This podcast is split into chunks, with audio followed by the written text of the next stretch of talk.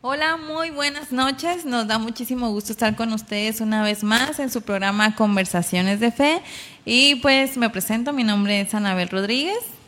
Y mi nombre es Alejandro Torres y como dice mi esposa, es una bendición poder estar aquí con ustedes. Les invitamos a que pueda ser parte de este tiempo, que podamos conversar juntos acerca de, la palabra del Señor. Mandamos un saludo y un cordial abrazo a cada uno de ustedes en las distintas partes donde ven, donde siguen esta transmisión. Les saludamos y les bendecimos en el nombre del Señor. Así que bienvenidos a su programa Conversaciones de Fe. Así es, y pues como cada inicio de programa, primero queremos saludar a todos los que nos ven en las diferentes uh, páginas de Facebook. Un saludo a los que nos están viendo a través de la página de nuestra iglesia, IB Divino Maestro. Eh, les recordamos que este es un programa de la Iglesia del Divino Maestro. Nosotros nos encontramos en Guadalupe, Nuevo León, en calle María Medina 102 y tenemos servicios todos los domingos a las once y media. Así es que si usted un día gusta acompañarnos, es bienvenido. Asimismo, también saludamos a todos los que nos están viendo a través de la página de Cosas Cristianas. Un saludo para ustedes. Ahorita vamos a estar viendo eh, lo que ustedes nos comentan. Estamos comenzando a abrir las páginas. Y también queremos saludar a los que nos ven a través de las páginas que tiene la estación de radio. Es Radio Eterna Live, Radio Eterna Texas y Radio, Radio Eterna, Eterna Doctor Arroyo. Doctor Arroyo, un saludo para ustedes. Antes de iniciar propiamente con el tema, dice la palabra del Señor en el Salmo 50, verso 15, e invócame en el día de la angustia, te libraré y tú me honrarás. Con este salmo queremos iniciar este tiempo de, conversar la palabra de Dios. Dice, invócame en el día de la angustia, yo te libraré y tú me honrarás. Siempre Dios haciendo su parte y muchas veces nosotros no atendemos al llamado, no atendemos a, la invitación de Dios, pero el día de hoy queremos conversar con ustedes cómo volvernos a Dios, cómo enfrentar situaciones difíciles, cómo enfrentar cosas que, que nos superan. Y el pasaje que vamos a estar viendo el día de hoy está ya en el Éxodo, en el segundo libro de la Biblia, Génesis, Éxodo, especialmente la sección del versículo 10 al verso 14 del capítulo 14 del libro de los, del Éxodo. Este es un libro maravilloso, maravilloso es un recorrido especial, especial y, y quisiéramos pedirle a mi esposa que pueda dar lectura a Éxodo capítulo 14, versos 10 al 14. Sí, en lo que te acomodas. Dice, y cuando Faraón se hubo acercado, los hijos de Israel alzaron sus ojos, y he aquí que los egipcios venían tras ellos, por lo que los hijos de Israel temieron en gran manera y clamaron a Jehová. Y dijeron a Moisés, ¿no había sepulcros en Egipto que nos has sacado para que muramos en el desierto? ¿Por qué has hecho así con nosotros, que nos has sacado de Egipto? ¿No es esto lo que te hablábamos en Egipto diciendo, déjanos servir a los egipcios, porque mejor nos fuera servir a los egipcios que morir nosotros en el desierto? Y Moisés dijo al pueblo, no temáis, estad firmes y ved la salvación que Jehová hará hoy con vosotros, porque los egipcios que hoy habéis visto, nunca más para siempre los veréis. Jehová peleará por vosotros y vosotros estaréis tranquilos. Amén. Tomamos la última parte de, del capítulo 14, verso 14, para titular esta conversación, Jehová peleará por vosotros. Ese es el tema, es la reflexión en esta noche. Y nuevamente reiteramos el saludo, la bendición, el abrazo cordial para cada uno de ustedes, para aquellos que nos siguen desde la comodidad de su casa o donde quiera que estén escuchando, o también a algunos que lo ven ya o lo escuchan en la retransmisión. Gracias por el favor de su presencia, de su compañía. Y hoy vamos a ver, Jehová peleará por vosotros. Tenemos que ubicarnos lo que está pasando para no perder de vista, para no perder lo que está pasando, el sentido de la escritura. La narración comienza diciendo que el pueblo de Dios ha dejado Egipto, ha dejado Egipto por la mano poderosa de nuestro Dios que los ha rescatado de esa zona, a través de las plagas, a través de los milagros, a través de lo que Dios ha hecho, que el pueblo ha visto la mano de Dios, que el pueblo ha visto el poder del Señor. Han salido, han salido millares de esclavos, millares de gente de Israel, millares del pueblo de Dios, iban hacia la, a la tierra prometida, la tierra de la promesa, y reciben la indicación. Pero hay un momento en que Dios les dice que se vuelvan un poco, que se vuelvan. Y al ver esto, Faraón dice, Dios nos los ha entregado, y entonces toma a sus generales, a su gente que le quedaba muy cercana, y va tras el pueblo de Dios, tras el pueblo que había salido en esos momentos de Egipto. Y entonces tenemos de un lado que enfrente del pueblo, enfrente de esos millares está el Mar Rojo, no podían cruzar, estaba enfrente del Mar Rojo, y atrás venía el enemigo. Atrás venía Faraón y sus gentes de a caballo, todo su, su ejército. Y en esa situación vamos a estar considerando y conversando cómo es que Dios pelea por nosotros aún en los momentos difíciles. ¿Cómo es que Dios pelea por nosotros aún cuando estamos encerrados y pensamos que no hay salida? La narración nos dice, Éxodo capítulo 14, leo el versículo 10, y cuando Faraón se hubo acercado, los hijos de Israel alzaron sus ojos, y aquí que los, hijos, que los egipcios venían tras ellos, por lo que los, hijos de Israel temieron en gran manera y clamaron a Jehová. ¿Se puede imaginar la escena? ¿Se puede imaginar el momento? Delante está el mar rojo, el pueblo, la multitud, los niños, los ancianos que han salido, el ganado, todo lo que, lo que ha salido de ahí de Egipto.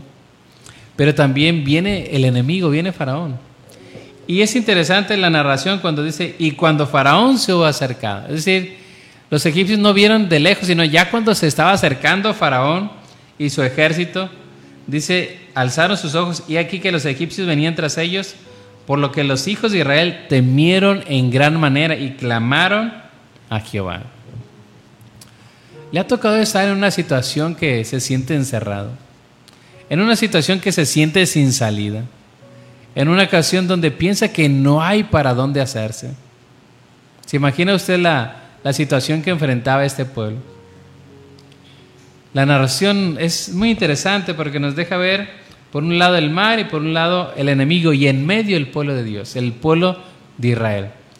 Y muchas veces nosotros también nos encontramos así en nuestra vida personal, quizás como encerrados, como, como que no podemos avanzar, desanimados o en el sentido de, que no hay salida, no hay, no hay para dónde hacernos, no hay para dónde movernos. Israel no podía ir hacia adelante, no podía huir, porque estaba el mar, pero también estaban los enemigos.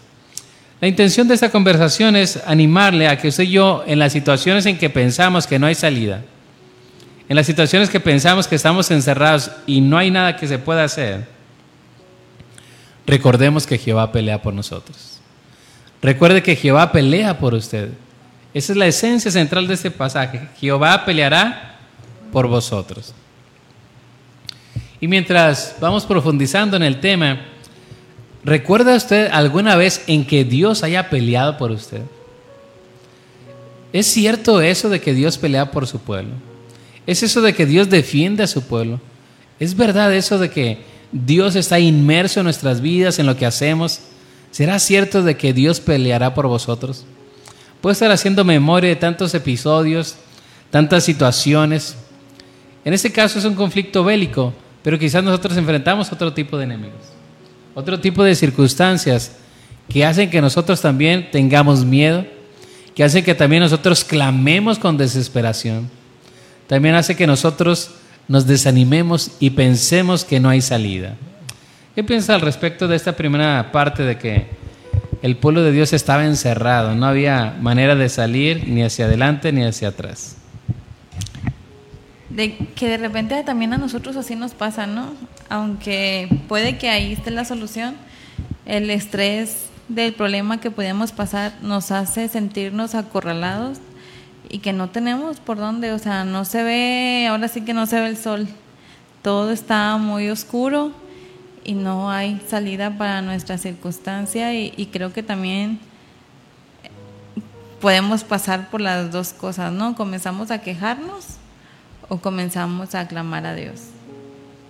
Y, aquí no decimos que nos sacó de Egipto, aquí, no sé, decimos más cosas, ¿no? Pero empezamos eso, a quejarnos, a decir, ve Señor, no que tú eres Dios. Entonces ahí cuando estamos atravesando situaciones difíciles podemos tener dos actitudes, clamar a Dios o quejarnos con Dios. Que aquí estaba también, ¿no? Estaba el pueblo clamando, pero había un líder que decía, confíen. Y así podemos nosotros tomar las dos posturas. O te pones a quejarte o confías en Dios. Y es un poco interesante porque no es que es el primer momento que el pueblo tiene una relación con Dios, sino que ya han estado participando, viendo la manifestación del poder de Dios. Es decir, han visto las plagas, han visto el poder de Dios, han visto cómo Dios quebrantó Egipto, quebrantó a Faraón, hizo que Faraón los dejara salir cuando él había dicho, ¿quién es Jehová para que yo los deje salir? No los voy a dejar. Entonces les impuso más cargas, duras cargas para que sufrieran y, y no se se les olvidara esa propuesta de ir a adorar a Dios. Pero muchas veces también nos pasa así a nosotros. A veces Dios ha estado con nosotros, nos ha sacado, nos ha librado, pero volvemos a otra situación difícil y olvidamos lo que Dios ha hecho atrás. Nos encerramos en el problema, nos encerramos en el dolor, nos encerramos en las circunstancias, vemos solamente lo que está pasando y perdemos de vista lo que Dios ha hecho allá y lo que Dios va a hacer adelante. Es decir, es como estar encerrado en esa cápsula, estar encerrado en ese armario, estar encerrado en esa situación y no ver más allá lo que va a ser, ni ver hacia atrás lo que Dios ya ha hecho. Porque sin lugar a dudas, grandes cosas ha hecho Dios con nosotros. Ahorita mencionabas que quizás Dios no nos rescató a nosotros de Egipto, pero sí nos ha rescatado de nuestra buena manera de vivir. Nos ha rescatado quizás de una vida sin sentido, de un sin propósito, de, del vicio, de la drogadicción, de las malas prácticas. Dios nos ha rescatado de ahí. Dios ha iniciado la salvación sobre nuestras vidas y nos lleva por un proceso, nos lleva por una senda, nos lleva por el camino a la, a la tierra de la promesa. Y es lo que Dios estaba haciendo con ese pueblo, llevándolo a la tierra de la promesa. Y en este primer momento no tenían mucho de que habían salido de Egipto al ver que el mar está enfrente y que los enemigos vienen con las peores intenciones. Faraón y su ejército vienen con las peores intenciones de devolverlos a Egipto, a la esclavitud, de matarlos incluso, de perder toda esa libertad que, que era incipiente que habían conseguido por mano de Dios. Al ver todo eso, dice la escritura, que se llenan de miedo, que se llenan de temor. Y esa es una de las cosas primarias que el enemigo quiere hacer en el corazón del ser humano, en el corazón del creyente, poner miedo, poner temor. Si tú... ¿Ibas a decir algo? No, estaba pensando. Si tú en, en ese sentido estás empezando a buscar a Dios o estás sirviendo a Dios, una de las primeras cosas que quiere hacer el enemigo es, esa arma es poner miedo, hacer que dudes. Y eso, porque el miedo nos paraliza, el miedo nos hace no salir, el miedo nos hace no avanzar. Y eso es lo que quiere el enemigo. Y, como dices, si alguno de ustedes está comenzando eh, en el conocimiento de Cristo, asistiendo a una iglesia, la verdad es que no vamos a negar que van a llegar momentos difíciles, porque hay alguien que se molesta y el enemigo trabaja para que usted no siga avanzando en el camino hacia el Señor, en el, en el camino en conocer a Dios.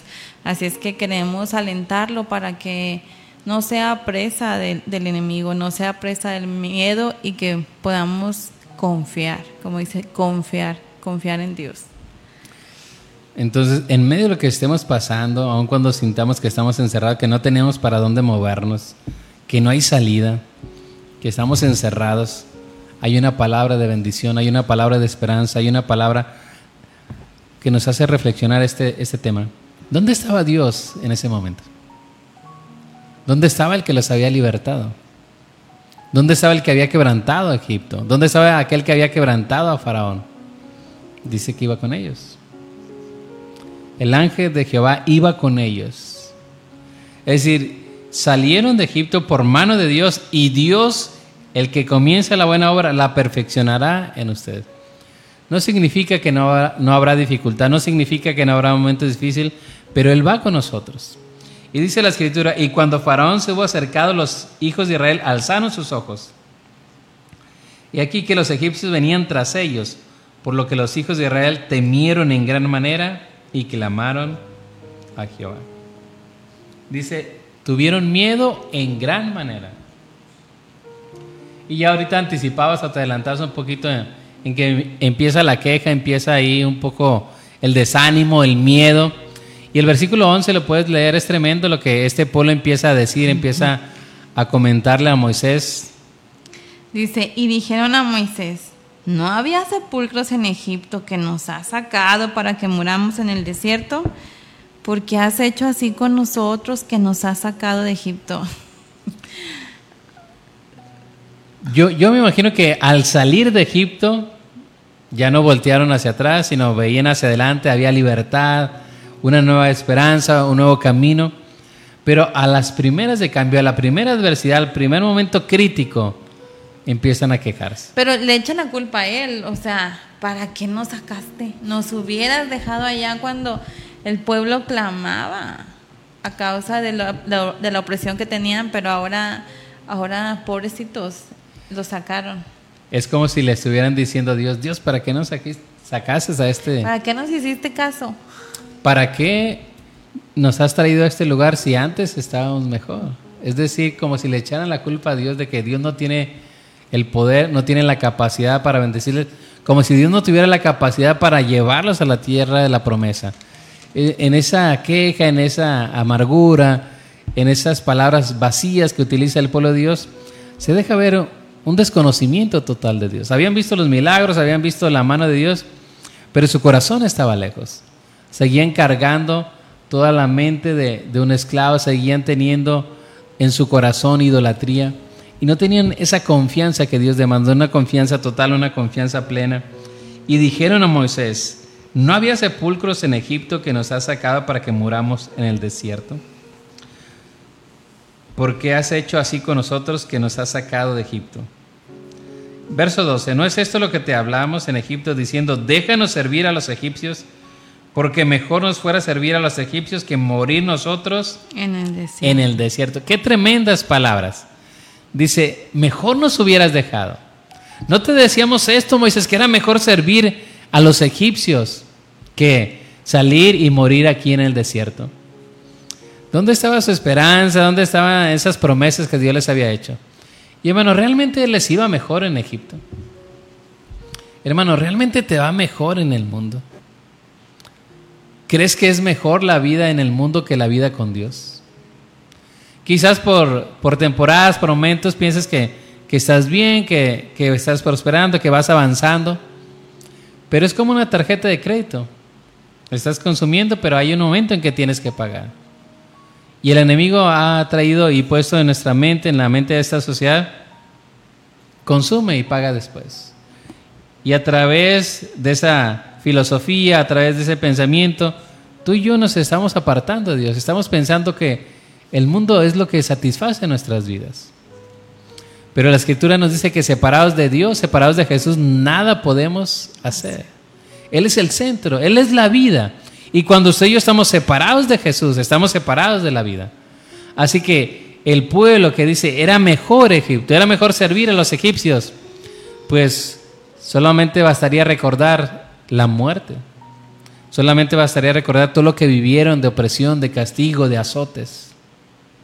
Como en el tiempo de Moisés, si era varón, lo asesinaban. Si era un niño, le echaban al río. Había sentencia de muerte sobre los niños. Por eso su mamá, Jocabed, lo esconde por tres meses para librar la vida de, este pequeño llamado Moisés. Mis hermanos, no había nada bueno en Egipto. ¿A qué iban a regresar? ¿A qué se iban a, a regresar? No había nada. Su esperanza, su futuro, su gloria estaba delante. Por eso la escritura nos dice que todo aquel que poniendo, mis hermanos, su mano en el arado y mira hacia atrás, no es apto para el reino de Dios. Y lamentablemente sucede mucho en la actualidad, de que quizás hay personas que van caminando, que van conociendo la palabra de Dios, que van creciendo rápidamente, pero después pasan distintas situaciones, distintos motivos, y empieza su fe a estancarse, incluso a regresar, y decir, mejor me regreso. Cuando estaba sin Cristo, no me pasaban tantas cosas, no enfrentaba tantas situaciones. Y ahora quizás la pérdida de un trabajo, la pérdida de la salud, puede estar haciendo que tu mente diga, pues, mejor me regreso. Y déjame decirte que el Señor ha prometido vida y vida en abundancia a aquel que le sigue. Así que te invitamos a que no des marcha atrás. Te invitamos a que tú que has iniciado el camino, que has salido de Egipto, has salido de esa vida antigua, vayas hacia adelante, hacia las promesas, hacia la gloria, hacia la bendición que Dios tiene. Así que dice, mejor nos iba en Egipto, mejor no nos hubiera sacado de Egipto. ¿No es esto lo que te decíamos, que te hablábamos? Déjanos servir a los egipcios porque mejor nos fuera servir a los egipcios que morir nosotros en el desierto. Quizás el peligro, quizás al ver al enemigo, al ver la muerte, el miedo que ellos tenían, les llevó a decir esto. Lo que estaban viviendo les llevó a confesar esto. Pero no es también nuestra actitud, nuestra reacción cuando estamos llenos de miedo. No es aventar el arpa, no es decir, no, ya no se puede, que el miedo nos paraliza, que el miedo no nos deja avanzar, que nos damos por vencido. Y quizás esa es una de las cosas también que el enemigo buscaba, atemorizar y que el pueblo se diera por vencido. Que el pueblo se quedara ahí, que el pueblo no siguiera. Y esas son las mismas armas del enemigo. El enemigo ha sido mentiroso desde el principio, es padre de mentira y él sigue haciendo su trabajo, desanimando, queriendo que tú no salgas de ahí, queriendo que tú te encierres en tu, en tu problema, en tu situación y no esperes la bendición, no esperes la ayuda que viene de parte de Dios. Pero el versículo 13, ¿nos lo puedes leer, por favor? Éxodo capítulo 14, versículo 13. Dice, y Moisés dijo al pueblo, no temáis, estad firmes y ved la salvación que Jehová hará hoy con vosotros, porque los egipcios que hoy habéis visto, nunca más para siempre los veréis. El pueblo estaba lleno de temor dice, tuvieron temor en gran manera. Y lo primero que dice Moisés, ese libertador, ese hombre que está ahí puesto por Dios, le dice, no temáis. Vean la diferencia. Moisés también vio a los enemigos. Moisés también vio a Faraón que venía. También vio que Faraón ya se estaba acercando con su gente de a caballo, con sus gentes armadas. Recuerde que ellos, hablando del pueblo de Dios, salió como esclavo, quizás con lo que tenían a la mano, no tenían espada, no tenían armamento, es decir, que estaban indefensos en el área militar. Pero, pero Moisés dice, y Moisés dijo al pueblo, no temáis. Me gusta este contraste entre un pueblo temeroso, un pueblo temeroso y un líder o un siervo, en este caso Moisés, que lo vemos opuesto, con confianza, con fe no temáis, estad firmes y ve lo que Jehová hará hoy por vosotros. ¿Dónde ves la diferencia? ¿Dónde radica un poquito la diferencia entre los dos estaban en la misma situación, tanto el pueblo como Moisés, pero uno se llena de miedo, de angustia, de, de querer regresar, y el otro quizás con un poco más de estabilidad. ¿Dónde ves la diferencia? ¿Cuál sería la diferencia entre el pueblo y Moisés estando en la misma situación? En qué estaba puesta su confianza, en dónde estaba puesta su mirada. Los otros veían que ahí venían y sabían cómo eran, ¿no? De violentos y todo lo que, porque ya los habían oprimido y los trataban muy mal, entonces ahí vienen y nos van a, pues nos van a hacer cosas o, o vamos a morir aquí. Y el otro había también en ese momento recordado de cuántas maneras Dios había obrado durante ese tiempo y confiaba en Él. Amén. Esa es la clave, esa es la gran diferencia. El pueblo de Dios, el pueblo que salió de Egipto, había visto las señales, había visto los milagros, pero no conocía personalmente a Jehová. En cambio, Moisés, ese que fue rescatado, ese que tuvo que huir al desierto de Madián, que estuvo vagando, Dios se le aparece tiene una revelación del yo soy. Dios mismo se le aparece en la zarza ardiendo. Le dice, yo soy el que soy, te envía a libertar a mi pueblo. La gran diferencia es que Moisés siempre buscaba a Dios, buscaba el corazón de Dios y no buscaba solamente los, los beneficios, las cosas buenas de parte de Dios, que no está mal pedir, que no está bien solicitar los beneficios, pero Moisés quería la presencia de Dios, amaba la presencia de Dios, conocía la presencia de Dios que más adelante una de sus oraciones son maravillosas. Señor, si tú no vas con nosotros, no nos saques de aquí. Tú no nos has revelado quién irá con nosotros. Pero si tú no vas con nosotros, no nos saques de aquí. Y le ruega, le dice a Dios, Señor, muéstrame tu gloria. El anhelo, el deseo de Moisés era conocer a Dios y seguir conociéndolo. Algo que más adelante el apóstol Pablo dice, que prosigamos en el conocimiento, prosigamos en conocer al Señor, que todo lo tiene por basura con la intención de ganar a Cristo. Pero mi hermano, la diferencia es el conocer a Dios. La diferencia es, saber en quién hemos confiado.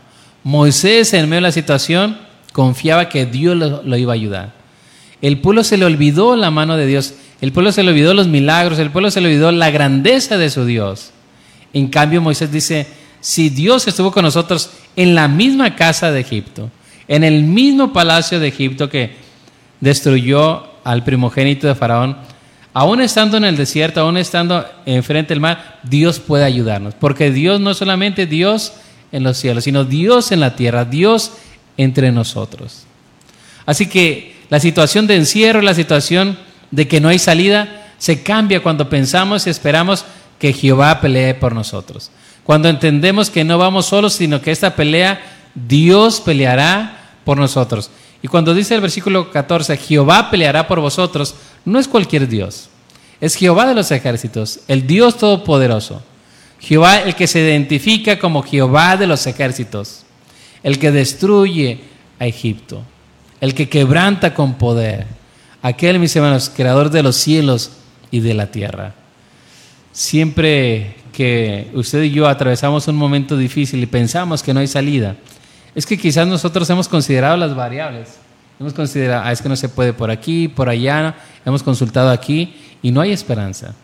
Pero cuando usted y yo ponemos nuestra mirada, levantamos nuestro corazón al Señor, Él puede darnos esperanza, Él puede darnos la salida, Él puede hacer lo que para nosotros parece imposible. Porque recordemos que para nuestro Dios no hay nada imposible. Él es varón de guerra, como más adelante lo dice en el capítulo 15. Pero mis hermanos, versículo 14. Jehová peleará por vosotros y vosotros estaréis tranquilos. Es decir, ustedes quédense quietos, ustedes no se muevan, porque Jehová peleará por vosotros. Yo puedo imaginar la escena, los niños, los jóvenes, los ancianos gritando, ahí viene, viene Faraón, vienen los egipcios, vienen a matarnos. Y Moisés, estén quietos, no tengan miedo. Jehová peleará por vosotros. En otras palabras, en una aplicación para nosotros en ese tiempo, es deja el problema en las manos de Dios. Deja el asunto en las manos de Dios. Deja eso que estás atravesando en las manos del Señor. Deja que Él pelee por ti. Muchas veces tú y yo hemos tomado el asunto, hemos tomado en nuestras manos la batalla y hemos querido pelear y hemos peleado pero a veces hemos fallado, hemos fracasado. Pero ahora deja que el Todopoderoso, deja que Jehová de los ejércitos pelee por vosotros. Jehová peleará por vosotros y esa frase que sigue es, y vosotros estaréis tranquilos. No será necesario que pelees, no será necesario que levantes la mano. Dios peleará por ti. Y mi hermano, al principio le comentaba, ¿ha usted experimentado el poder de Dios? ¿Ha visto que Dios ha peleado por usted? ¿Y cuántos de nosotros tenemos que hacer memoria, hermanos, de que Dios ha peleado? Que no había salida, no había manera de que usted y yo pudiéramos obtener esa bendición, pero Dios ha peleado por nosotros. No había manera de que sucediera, pero Dios ha peleado por usted. Quizás una enfermedad, que los médicos han tenido un diagnóstico negativo, que nada se puede hacer, pero cuando Dios pelea por usted, la situación cambia. Cuando Dios pelea por ustedes, mis hermanos, Él puede hacer lo que es imposible, Él lo puede hacer posible. Porque Dios pelea por su pueblo. Lo rescató, lo sacó de Egipto no para dejarlo ahí en la tierra. Después ellos por su incredulidad perecen o mueren en ese desierto. Esa generación adulta solamente entran los niños y los menores de 20 años, 40 años después. Pero mi hermano, Dios tiene el poder y la capacidad de llevarnos a donde nos ha dicho. Dios tiene la capacidad para sacarnos de las tinieblas, sacarnos de los vicios, sacarnos de las drogas, para ir a tener una vida diferente. Es Cristo el único que puede cambiar vidas. Es Cristo el único que por medio de su sangre podemos tener eterna salvación. De modo que si alguno está en Cristo, nueva criatura es, las cosas viejas pasaron, y aquí todas son nuevas. Mi hermano, ¿cuántas historias tenemos en la escritura de hombres y mujeres que vinieron a Cristo con su vida hecha pedazos, sin salida, sin esperanza, y Dios les cambió? Más adelante, mis hermanos, hay una mujer llamada Rab, que no pertenecía al pueblo de Dios, viviendo de una manera disoluta, pero la gracia del Señor la alcanza y la hace parte de su familia. Está en el linaje ascendente de nuestro Señor Jesús. Esa mujer que no tenía derecho, el Señor por la gracia la usa y la hace parte de su familia. ¿Qué decir de aquella mujer que la trajeron en el pleno acto de adulterio? Que eligieron los conocedores de la ley. Moisés nos dice que a la que es sorprendida en el acto de adulterio mismo, hay que apedrearla. ¿Tú qué dices? Y Jesús, mis hermanos, escribiendo en tierra, dice la escritura, que les dijo, el que esté libre de pecado, que arroje la primera piedra. Y todos se fueron, desde el más joven hasta el más adulto, salieron de ahí. Y Jesús le dice a esa mujer, ¿dónde están los que te condenaban? Y dicen, no, se fueron, ninguno me condena. Y Jesús le dice, ni yo te condeno, vete y no peques más. Quizás tu vida se siente así como que no hay salida. Quizás tú has fallado al Señor y dices, es que yo conozco al Señor, yo sabía, yo sabía que no debía hacer eso. Y el enemigo ha estado machacando, ha estado trabajando en tu mente, que no hay esperanza, que Dios te ha rechazado, que no hay salida. Pero todo aquel que viene a Jesús recibe los brazos amorosos de misericordia. Deja que Él pelee por ti. Deje que en esta noche Él haga lo que Él sabe hacer. Muchas veces nosotros tomamos el control y queremos hacer las cosas a nuestra manera. Pero siempre que lo hacemos a nuestra manera y no a la manera de Dios, no va a resultar en bendición. Dios no nos bendice, mis hermanos, cuando usted y yo hacemos las cosas a nuestra manera. La bendición es cuando usted y yo lo hacemos a la manera de Dios. Dios en su misericordia puede sortear algunas cosas, algunas decisiones erradas, pero cuando usted y yo hacemos lo que Dios nos ha pedido y lo hacemos en la manera de Dios y lo hacemos con obediencia, viene la bendición. Jehová peleará por vosotros. No solamente es una frase importante, no solamente es una frase bonita, sino es una gran verdad. Jehová peleará por vosotros. Versículo 14, si lo puedes leer, por favor. Jehová peleará por vosotros y vosotros estaréis tranquilos. Recuerde que delante estaba el mar y atrás los enemigos. Yo no sé la situación que usted está pasando. No sé qué le tiene encerrada. Para algunos quizás la situación económica es una estrechez, algo que ha estado viviendo quizás no de una semana, sino de meses, incluso de años, que está ahí enfrentando eso, que se siente que no, que no puede pasar, se siente que no puede salir de ahí, se asfixia. A otros quizás una enfermedad que se ha prolongado, una situación de cama. Para otros la pandemia ha traído dolor, ha traído angustia, ha traído tristeza. Tantas cosas que estamos viviendo. Pero mi hermano, el Señor nos rescató no para dejarnos en Egipto. El Señor nos rescató para introducirnos a la tierra de la promesa. El Señor va con nosotros. El Señor peleará con vosotros. Hermano, cada una de las cosas que enfrentó o iba a enfrentar Israel, pudieron salir victoriosos no porque Israel fuera muy capaz, sino porque Jehová peleaba por ellos. Porque Jehová estaba con ellos, aun cuando Israel era infiel, aun cuando Israel era rebelde, hermanos. La gracia y nuestro Señor les dio la victoria. Mis hermanos, no a las primeras de cambio hicieron un becerro de oro. No a las primeras de cambio dijeron, esta agua no la podemos beber, mejor regresemos. Se quejaron. El pueblo murmuró mucho tiempo contra Dios. pero Dios es fiel a su pacto, Dios es fiel a su promesa.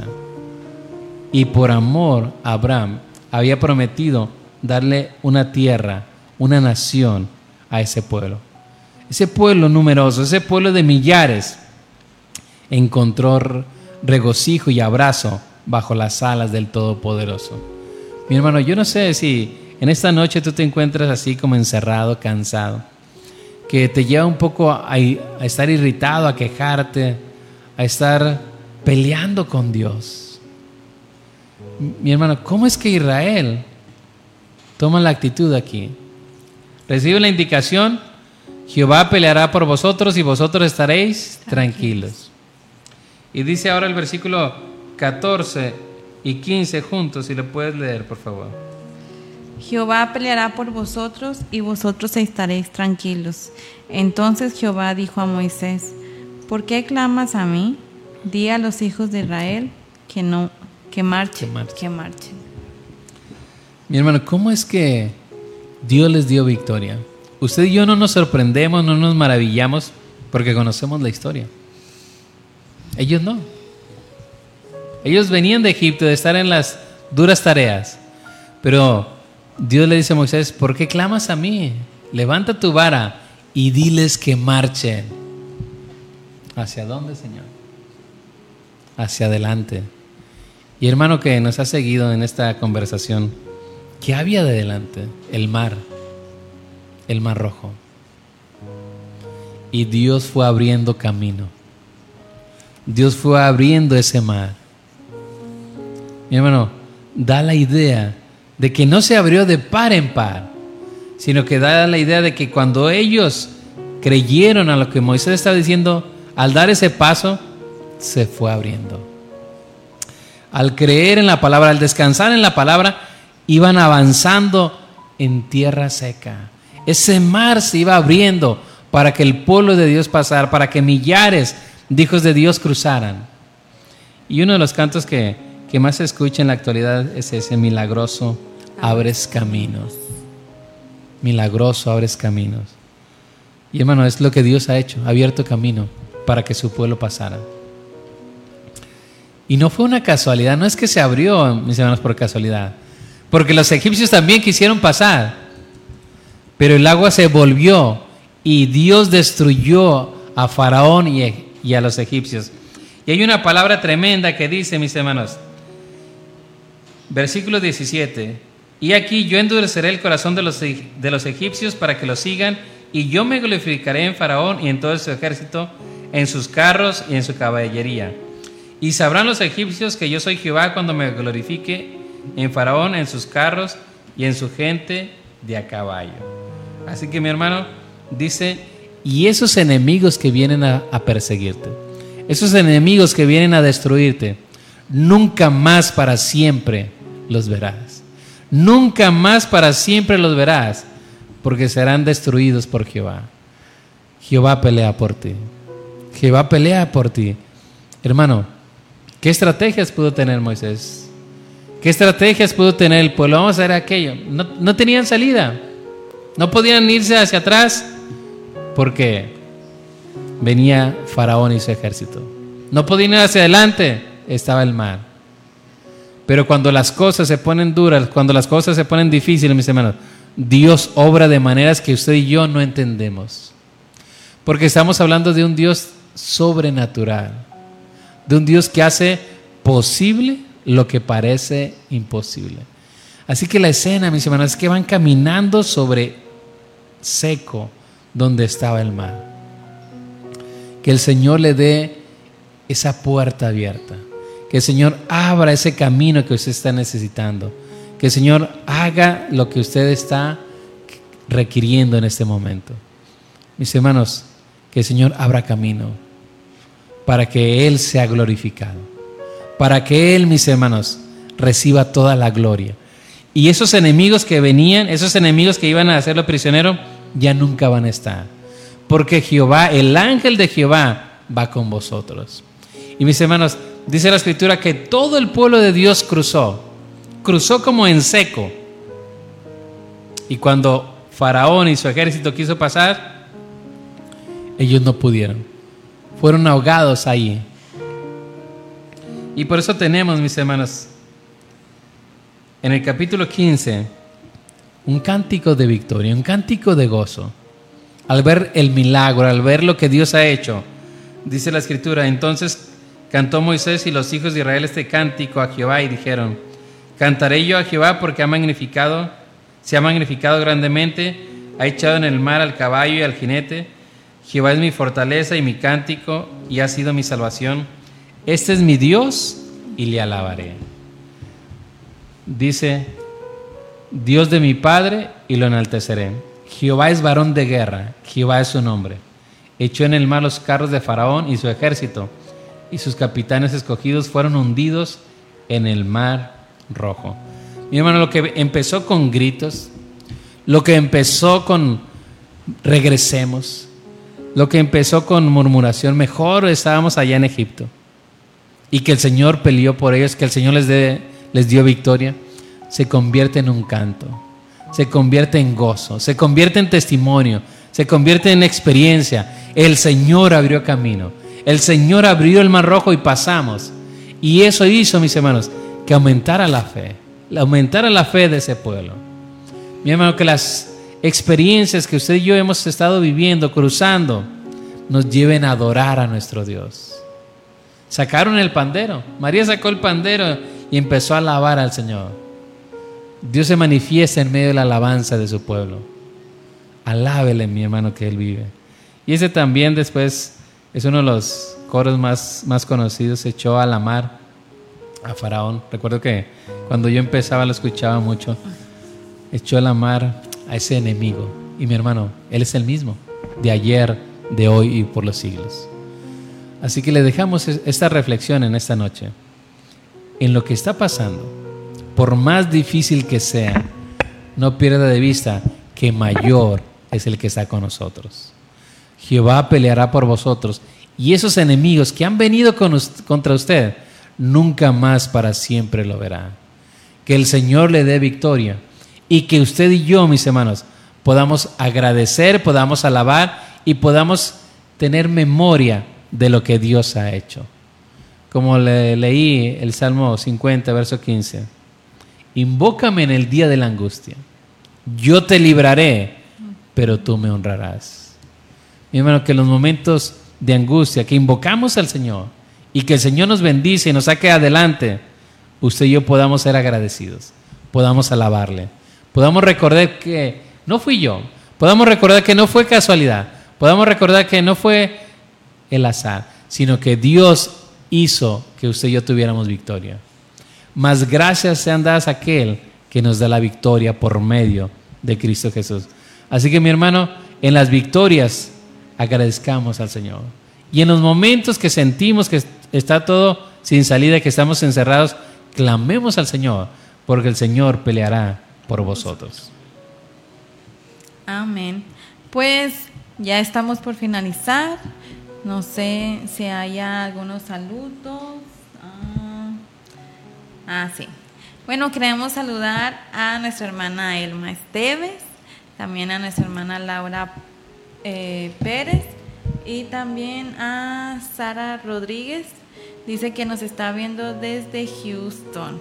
¿No es tu familia? ¿Mande? ¿No es familiar No.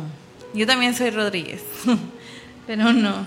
Pero un saludo, Sara. Eh, también saludamos a Edith, Lara. Dice, solo Dios sabe cuántas cosas nos libra y que no vemos.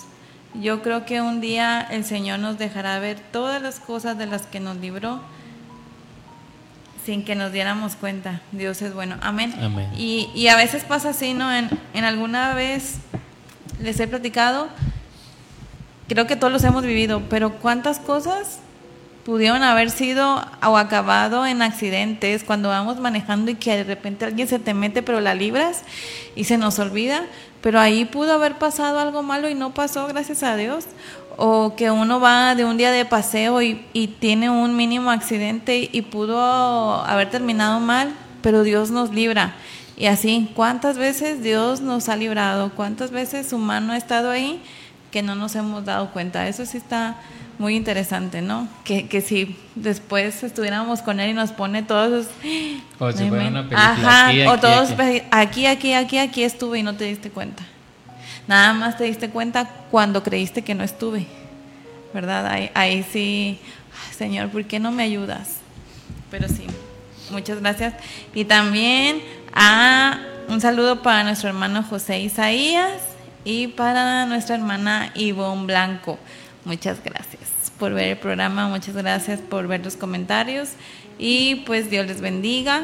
Un Como saludo para también para el pastor José y también si está ahí sus hijos Ah, cercanos, a sus hijas y especialmente a Giovanni hoy en su cumpleaños, que el Señor le bendiga y cumpla su plan, su propósito en él. Feliz, feliz cumpleaños. Y a cada uno de los que en esta semana, esta semana ha sido mucho, Muchas muchos cumpleaños, muchas bendiciones y, y también pues también los que se, se añaden este mañana y, y el fin de semana que si es un día de bendición, un día de cumpleaños, un día de aniversario, que el Señor les bendiga. Inviten. Acá también los de producción dicen que queremos pastel. No se crean que Dios les bendiga y que les conceda muchos años más. Y pues queremos terminar con una oración. ¿Qué les parece si oramos? ¿Nos ayudas a orar? Claro que sí. Gracias por sus comentarios, hermano. Gracias por esa retro- retroalimentación que nos dan, por sus bendiciones para nosotros y, y por acompañarnos en este programa de conversaciones de fe. Valoramos este tiempo y valoramos el, el apoyo y la inversión de la iglesia para que podamos estar aquí. Padre, nos acercamos Dios delante de ti y, y nuestra oración en esta noche es por esos casos, Dios, que, que sienten que no hay salida, que sienten, Dios, que lo han intentado y, y no hay hacia dónde ir. Te rogamos que en tu gracia, en tu misericordia, abras camino, pelees, Dios, por ellos y los saques adelante. Que los saques, Dios, de ese pozo cenagoso y pongas su pie sobre peña. Que pongas en ellos cántico nuevo, restauración, nuevas fuerzas, Dios, y les bendigas en todos los sentidos. Señor, que la gracia tuya los lleve hacia adelante, que la gracia, Dios, los saque de esa situación, o si todavía están en ese proceso, que les confortes, que camines con ellos, y que eso sea una evidencia, un testimonio más adelante de tu poder, de tu caminar, de tu consuelo en nuestras vidas. Bendice Dios a cada persona que ve esta transmisión. Llénales Dios con tu gracia, con tu misericordia, con tu amor y danos victoria. Danos esa victoria que necesitamos. Esa victoria, Padre. Te lo rogamos en el nombre de Jesús. En el nombre de Jesús. Amén. Amén. Pues con esta oración nos despedimos de ustedes, pero nos vemos el próximo viernes a las 8 de la noche en su programa Conversaciones de fe. Ahora nuestro